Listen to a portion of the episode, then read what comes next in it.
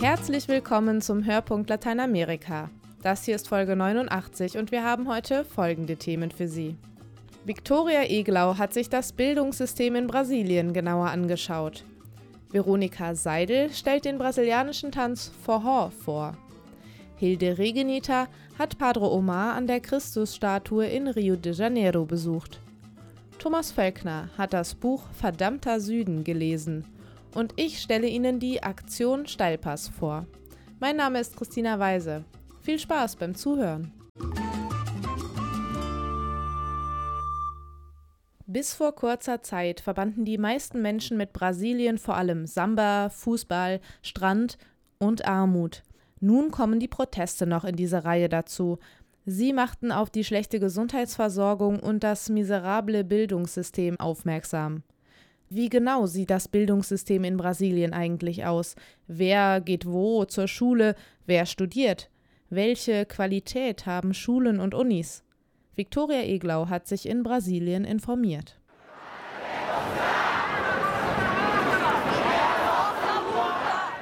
Brasilien vor einem Jahr. In vielen Städten gehen die Menschen auf die Straße.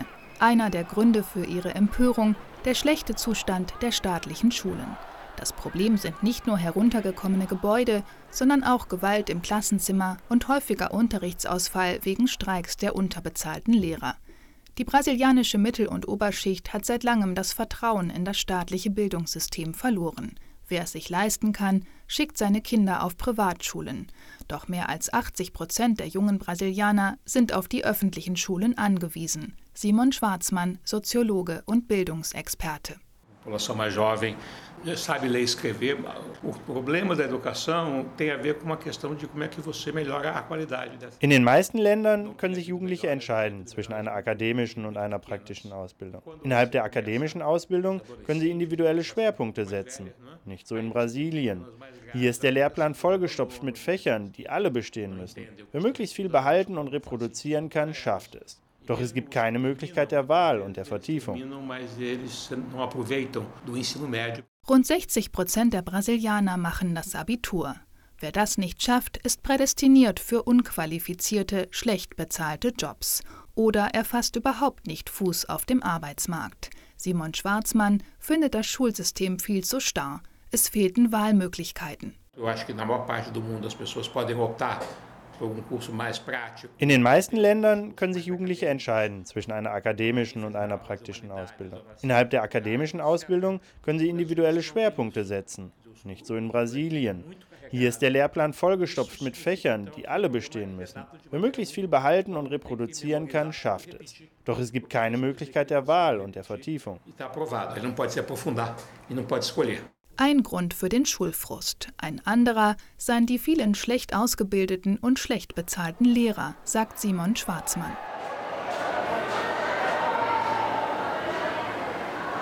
Das Colegio Estadual Julia Kubitschek befindet sich im Zentrum von Rio de Janeiro. Es gehört zu den wenigen staatlichen Schulen der Stadt, die einen guten Ruf genießen. Hinter der schmutzigen 70er-Jahre-Fassade versteckt sich ein recht gepflegtes Schulgebäude mit vielen Grünpflanzen. Lohani de Castro, eine schmale 17-Jährige, nimmt täglich einen weiten Weg auf sich, um die Julia Kubitschek-Schule zu besuchen. Ich hatte gehört, dass diese Schule gut organisiert ist und dass kein Lehrermangel herrscht. Also habe ich mich eingeschrieben, obwohl ich weit weg wohne, in einem Vorort. Ich fahre mit dem Bus oder Zug und gehe morgens um halb fünf aus dem Haus. Aber es lohnt sich. Früher war ich auf einer miserablen Schule. Die Schüler bekamen keine Orientierung. Die Lehrer waren unmotiviert und glaubten nicht an ihre Schüler. Não acreditavam mais nos seus alunos. An der Julia Kubitschek-Schule ist Lohani Di Castro mit ihren Lehrern zufrieden, aber sie hat dennoch einiges auszusetzen. Unser Schulgebäude hat einige Mängel. In einigen Klassenräumen wird es im Sommer unerträglich heiß. In anderen bröckelt die Decke herunter und fällt uns auf das Pult. In staatlichen Schulen ist auch oft das Essen knapp. Wir haben den ganzen Tag Unterricht und manchmal reicht das Mittagessen nicht für alle. Daran ist nicht unsere Schulleitung schuld. Sie tut ihr Bestes, um die Normalität aufrechtzuerhalten. Es fehlt an Investitionen. Und ein Schüler, der hungrig ist, kann nicht gut lernen. Um Brasiliens staatliche Schulen so zu reformieren, dass die junge Bevölkerung dort optimal auf ihre Zukunft vorbereitet wird, wären Milliardeninvestitionen nötig. Nach den Massendemonstrationen des vergangenen Jahres beschloss die Regierung, mehr Geld aus der künftigen Förderung der Ölreserven vor Brasiliens Küste für Bildung zur Verfügung zu stellen. Doch das ist noch Zukunftsmusik. Lohane de Castro macht in diesem Jahr ihr Abitur. Und obwohl sie eine der wenigen guten staatlichen Schulen besucht, fühlt sie sich stark benachteiligt gegenüber den Privatschülern. An privaten Schulen ist der Lehrplan darauf zugeschnitten, die Schüler optimal auf die Zulassung zur Uni vorzubereiten. Ich muss mich viel mehr anstrengen, um es zu schaffen, ohne die Gewissheit zu haben, dass ich Erfolg haben werde. Anders als die staatlichen Schulen sind Brasiliens öffentliche Hochschulen angesehen, die Studienplätze sind begehrt. Aber paradoxerweise waren bis vor kurzem fast drei Viertel der Studenten an den staatlichen Unis Absolventen von Privatschulen. Diese eklatante Ungerechtigkeit will die Regierung nun mit Quoten mildern. Bisher trauten sich viele Abgänger staatlicher Schulen die Zulassungsprüfung zur Uni entweder nicht zu oder bestanden sie nicht. Lohani de Castro ist ehrgeizig. Auch wenn sie keine Privatschule besuchen konnte, will sie an die Universität. Um ihre Chancen zu erhöhen, besucht sie nun jeden Samstag einen ganztägigen Vorbereitungskurs. Wir drücken ihr die Daumen, damit das klappt. Viktoria Eglau hat die brasilianische Bildungsmisere unter die Lupe genommen.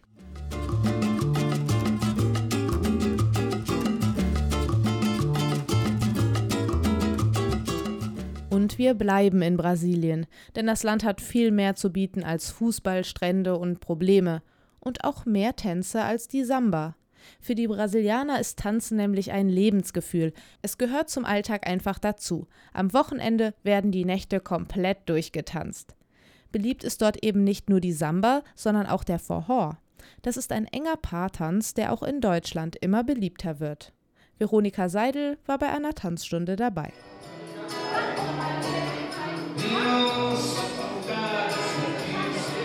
Dominik und seine Tanzpartnerin wiegen sich hin und her, gehen einen Schritt vor und wieder zurück. Ihre Körper sind dabei eng aneinander geschmiegt. Jede Bewegung läuft synchron. Das ist typisch für den Forró, den brasilianischen Paartanz. Für Dominik ist es heute die dritte Tanzstunde. Ich habe ein Projekt in Brasilien gemacht, in Rio. Und als ich nach dem Projekt nach Deutschland gekommen bin, dann mir hat einfach diese Intensität ein bisschen gefällt. Also man bewegt sich nicht so viel, man berührt anderen Menschen auch nicht so viel. Das hat mir einfach gefällt. Deswegen habe ich angefangen, Vorher zu tanzen. In Brasilien wird der Forró zu vielen Gelegenheiten getanzt. Bei Privatpartys, auf Straßenfesten und Tanzveranstaltungen. Jeden Tag in der Woche gibt es dort irgendwo eine Forró-Party. Das erzählt Maria de Bahia. Die zierliche Brasilianerin mit den kurzen Haaren ist vor 30 Jahren nach Deutschland ausgewandert. Sie hat in Köln die Tanzschule Tanzkultur Brasil gegründet. Mittlerweile wollen immer mehr Deutsche den brasilianischen Tanz lernen, sagt sie. Forró ist ganz interessant, weil für jemanden, der Problem mit dem Körperkontakt hat. Und man in Deutschland, man hat keinen Körperkontakt. Man umarmt nicht so und eng und küsst und, ne? dass es hier so mehr Hand gibt. Ne? Und der Verhör verlangt das. Das ist das Interessante. Der Verhör ist so eng, dass man fängt an zu denken, ach, das konnte was dahinter stecken. Nein. Also man tanzt eng, wie man sagt, Körper an Körper. Es kommt kein Blatt runter. Aber trotzdem ist es nur einfach tanzen. 20 Teilnehmer sind heute zum Kurs Forró für Anfänger gekommen. Egal, ob sie alleine da sind oder mit dem festen Partner, ob sie jung sind oder etwas älter. Hier tanzt jeder mit jedem. Und die Gruppe versteht sich gut, erzählen Liz und Thomas. Das macht einen Riesenspaß, weil man mal vom Alltag abschalten kann und so alles hinter sich lassen kann. Und das ist Tanzen mit Kuschelfaktor. Man muss sich treiben lassen. Der Mann muss natürlich das meiste tun und die Frau ist es einfach, sie muss einfach folgen. Wenn meine Frau das auch mal macht, dann klappt es auch gut. Eins, zwei, stopp. Jetzt haben wir die Hand hier vor der Frau. Wir machen hier zwei Schritte vor der Frau, eins, zwei. Hier, Dominik, nimm die Frau an den Teil, so, anderes um. Ja, genau. Fasse richtig an. Dominik hat noch ein paar Startschwierigkeiten. Er muss sich an die Schrittfolgen gewöhnen. Denn mit den üblichen Standardtänzen, die man so kennt, hat der südamerikanische Forró wenig gemeinsam. Sehr interessant. Also ich denke, ich habe viele neue Schritte selber erfunden in Forró. Ich muss noch diese Kombination lernen. Also so einfach ist das nicht. Aber das sieht man auch. Keiner hat das wirklich geschafft. Ja, Mario. Eins, zwei. Tanzlehrerin Maria ist mit Leidenschaft bei der Sache. Ihr liegt es am Herzen, die brasilianische Tanzkultur in Deutschland zu pflegen und weiterzugeben. Jeden ersten Samstag im Monat veranstaltet sie Forró-Partys, auf denen bis spät in die Nacht gefeiert und getanzt werden kann. Das Tanz für mich ist so, weißt du, so ist mein Leben. Ne? Also es ist ganz interessant. Ich genieße es, wenn ich da äh, sehe, dass ich jemand es beibringe und dass er genauso tanzen, so wie ein Brasilianer oder. Ne? Ist für mich so ein Stück für mich Brasilien hier in Deutschland. Wenn ich hier sitze und, und die Schule tanzen sehe, ist es für mich also ein Stück meine Heimat. Nach einer Stunde Forró sind alle Teilnehmer glücklich und ausgepowert. Der Tanz sieht nämlich nicht nur schön aus, er ist auch ein ideales Fitnesstraining, findet Dominik. Also die ersten 45 Minuten, dann habe ich schon hart gearbeitet und äh, ich muss sagen, ich denke, meine Partnerin musste schon ein bisschen Geduld zeigen und vielleicht ein bisschen leiden.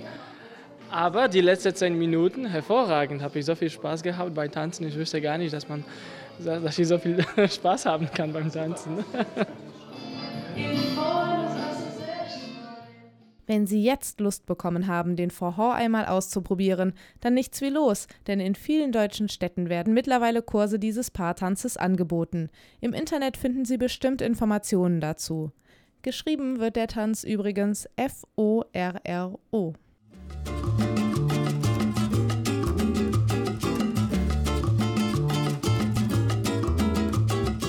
710 Meter ist er hoch, der Corcovado in Rio de Janeiro. Corcovado heißt der Bucklige. Noch berühmter als seine bucklige Silhouette ist aber das, was oben auf ihm draufsteht. Der Cristo Redentor nämlich, die Christusstatue. Das Wahrzeichen mindestens der Stadt, wenn nicht gleich ganz Brasiliens. Die Statue ist insgesamt 38 Meter hoch, wobei 8 Meter auf den Sockel entfallen. Und in diesem Sockel, da befindet sich eine Kapelle. Geweiht ist sie der Nationalheiligen Nossa Senhora da Aparecida. Und ihr Chef? Das ist der bekennende Fußballfan Padre Omar Raposo. Und allen Protesten und allem Ärger im Vorfeld der WM zum Trotz, er freut sich auf die Spiele. Sou marcado desde sempre com sinal do Redentor que sobre o monte do Corcovado Padre Omar Raposo ist Rektor des Cristo Redentor, der monumentalen Christusstatue auf dem Corcovado in Rio de Janeiro. In Brasilien ist er auch als singender Pater bekannt. Immer wieder tritt er stimmgewaltig in Erscheinung. In Funk und Fernsehen, aber natürlich auch zu Füßen des Christo.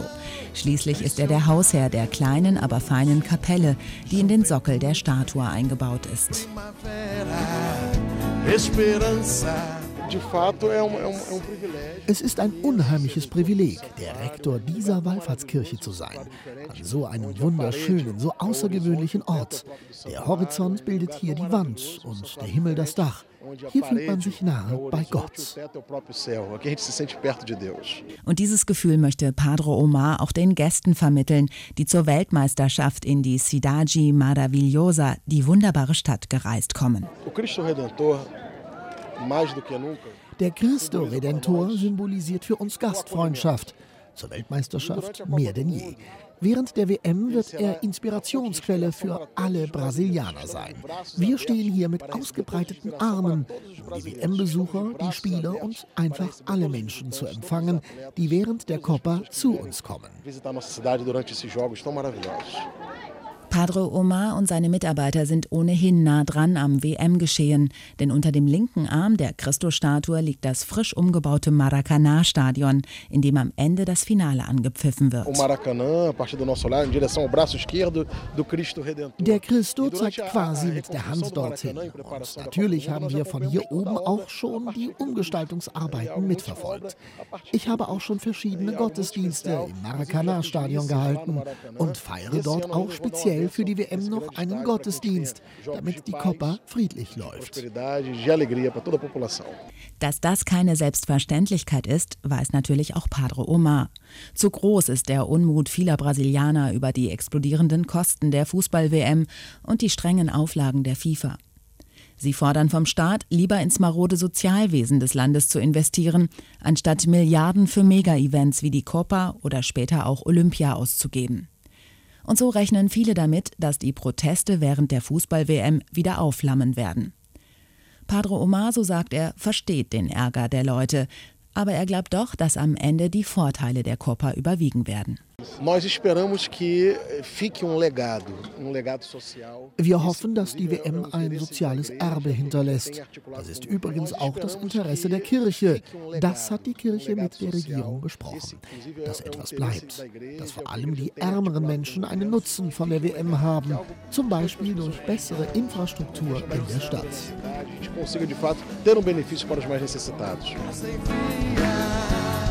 Sejam missionários.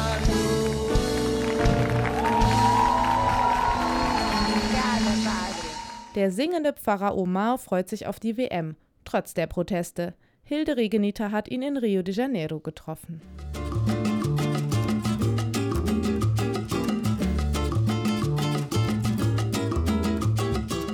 In der letzten Podcast-Folge haben wir ein Buch mit literarischen Reportagen von Leila Guerriero aus Argentinien vorgestellt.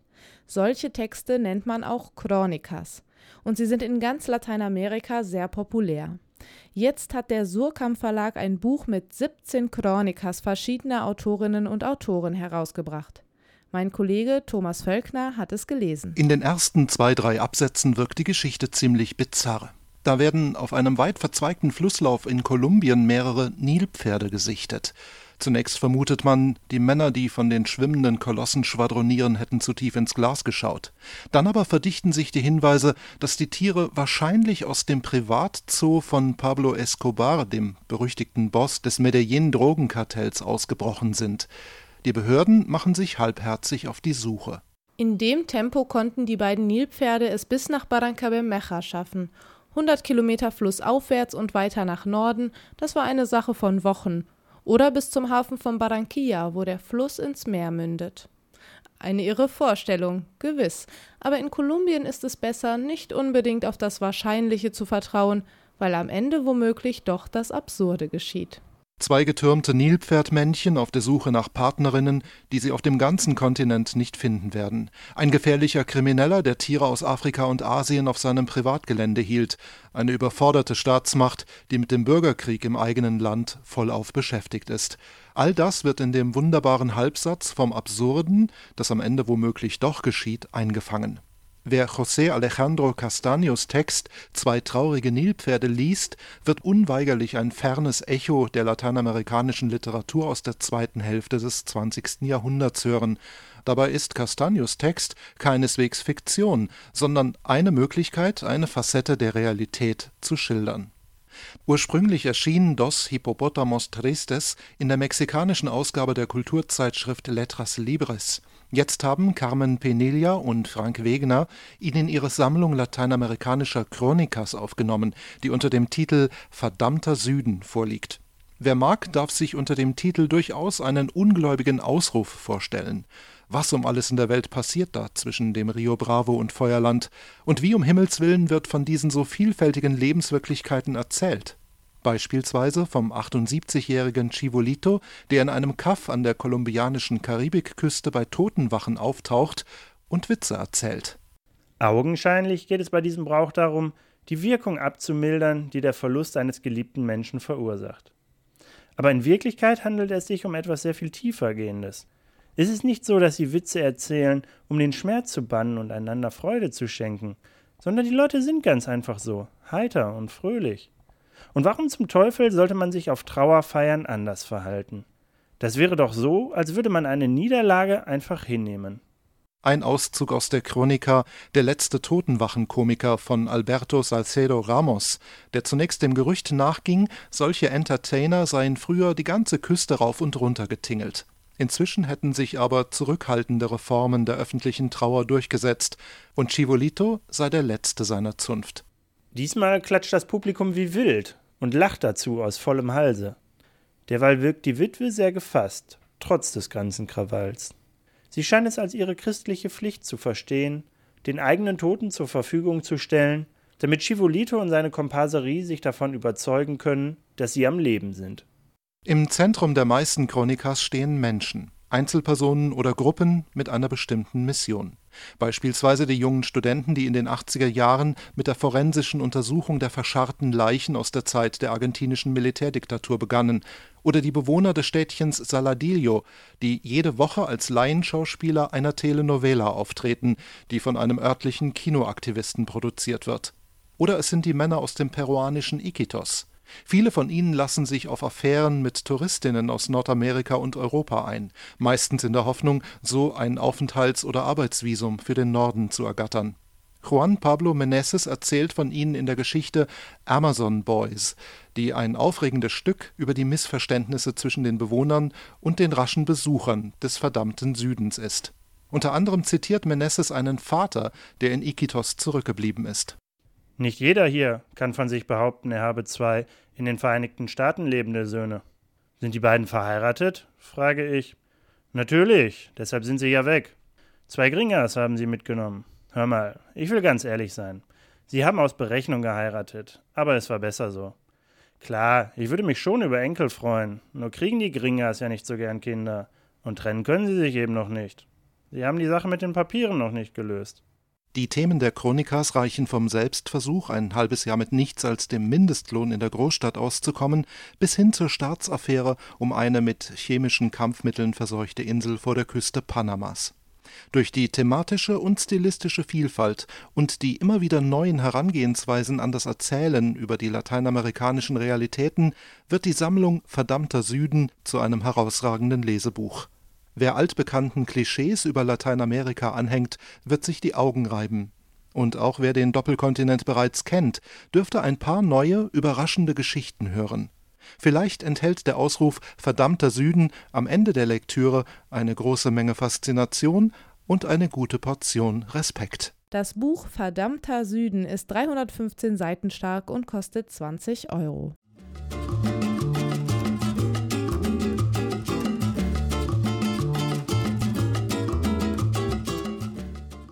Seit den Protesten im Juni 2013 schaut die Welt mit anderen Augen auf Brasilien. Viele Menschen weltweit kritisieren die Art, mit der die FIFA ihre WM durchboxt. Viele kritisieren, dass Milliardensummen für Stadien ausgegeben werden, wo gleichzeitig nicht genug Geld für Bildung und Gesundheit da ist. Die Aktion Steilpass kritisiert nicht nur, sie fordert ganz aktiv. Das Aktionsbündnis besteht aus Adveniat, DJK, KAB, KLJB und Kolping International und fordert Gerechtigkeit und bessere Lebensbedingungen für die Menschen an den Rändern der Gesellschaft in Lateinamerika. Und um diese zehn Forderungen geht's. Wir von der Pastoral für ausgegrenzte Frauen fordern menschenwürdige Arbeit für alle Brasilianer und Brasilianerinnen. Wir fordern Respekt. Wir fordern keine Vergewaltigung der Menschenrechte. Wir fordern die Gleichstellung der Geschlechter. Wir brauchen ganzheitliche Bildung für die Kinder. Davon werden sie profitieren und zufrieden und fröhlich aufwachsen.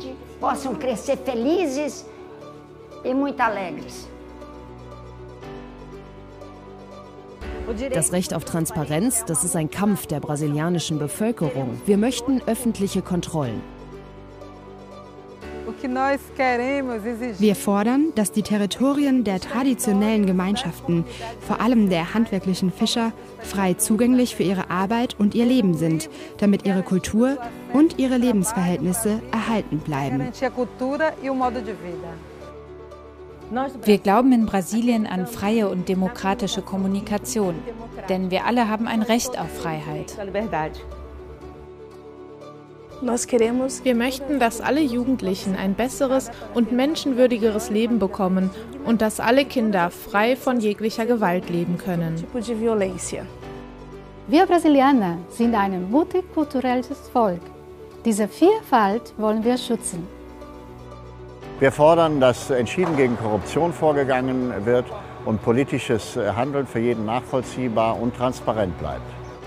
Hier wohnte ich, aber wir wurden von diesem Ort vertrieben. Wir hoffen, dass die Regierung so etwas nicht mehr tun wird und dass die Bevölkerung sich organisiert, um gegen diese Situation vorzugehen. Unsere Forderung, eine ganz zentrale Forderung ist es, Zugang für alle, für die Armen zu dem Gesundheitswesen und das Gesundheitswesen so zu verbessern, dass jeder menschenwürdig behandelt werden kann. Ich hoffe, dass die brasilianische Bevölkerung die Weltmeisterschaft 2014 in Brasilien gewinnt. Das sind die entscheidenden Forderungen, die gestellt wurden. Und wir glauben, dass die Fußball-Weltmeisterschaft für die Menschen in Brasilien eben auch ein Gewinn werden soll. Und darauf machen wir aufmerksam. Wir wollen den Leuten zeigen, dass eben die Welt in Brasilien auch noch andere Seiten hat als nur die schicken Abziehbilder, die man so auf dem Fernsehbildschirm und auf dem Platz sieht sagt Adveniat-Geschäftsführer Stefan Jentgens. Auch Schauspielerin Eva Habermann ist mit von der Partie und unterstützt die Aktion, wo sie nur kann. Wieso genau? Das mit der WM ist mir eh schon länger einfach irgendwie im Magen gelegen, weil ich das einfach ganz absurd finde, dass in einem sehr armen Land eine Weltmeisterschaft stattfindet, die wirklich am Volk komplett vorbeigeht. Also wovon das Volk eigentlich nichts hat. Andererseits finde ich es eine ganz große Chance, um auf die Armut in Brasilien aufmerksam zu machen, weil da einfach sehr, sehr viele Sachen nicht in Ordnung sind. Wie funktioniert jetzt die Aktion Steilpass? Die Aktion Steilpass hat drei Zielrichtungen. Einmal über die Situation in Brasilien zu informieren. Das machen wir mit verschiedenen Bildungsmaterialien. Die zweite ist politisch tatsächlich Druck auszuüben und das geht über die Petition, die man über www.aktion-stallpass.de auch ansteuern kann und im Internet unterschreiben kann. Und diese Petition wird der Bundesregierung, der brasilianischen Regierung und den Vereinten Nationen überreicht. Und das Dritte ist tatsächlich auch solidarisch zu sein. Und da rufen wir zu Spenden ganz einfach auf. Thomas Nonte liegen zwei der zehn Forderungen ganz besonders am Herzen. Er ist der geistliche Bundesbeirat des katholischen DJK Sportverbandes. Also eine liegt auf der Hand. Da haben Menschen ihr Zuhause verloren, weil diese Bauten dahin geschossen wurden. Ja? Die Menschen haben ja keine Rechte und können sich nicht wehren, werden einfach weggeschoben, buchstäblich mit einem Bagger. Diese Bilder haben mich wirklich erschreckt. Und diese Petition dafür zu sorgen, dass die Menschen, die dort ihr Recht verloren haben, wieder zu ihrem Recht kommen, das halte ich für Grundbedingung menschlicher Würde. Das ist die eine Forderung. Die andere Forderung ist die nach Bildung. Die klingt ein bisschen deutsch. Aber ich habe ja mit Brasilianern zusammen studiert. Das ist sozusagen die Art und Weise, an der Gesellschaft, am Leben einer Welt teilzuhaben, wenn man weiß, dass man rechnen kann, schreiben kann, dass man sein Leben selber gestalten kann, dass man vorankommen kann, dass man eine Kultur prägen kann. Das ist ja Bildung. Egal welche der zehn Forderungen Sie nun favorisieren, werden Sie aktiv. Setzen Sie sich ein für die Menschen in Lateinamerika und besonders in Brasilien. Unterschreiben Sie die Petition. Auf www.aktion-steilpass.de können Sie unterzeichnen und dort bekommen Sie auch weitere Informationen.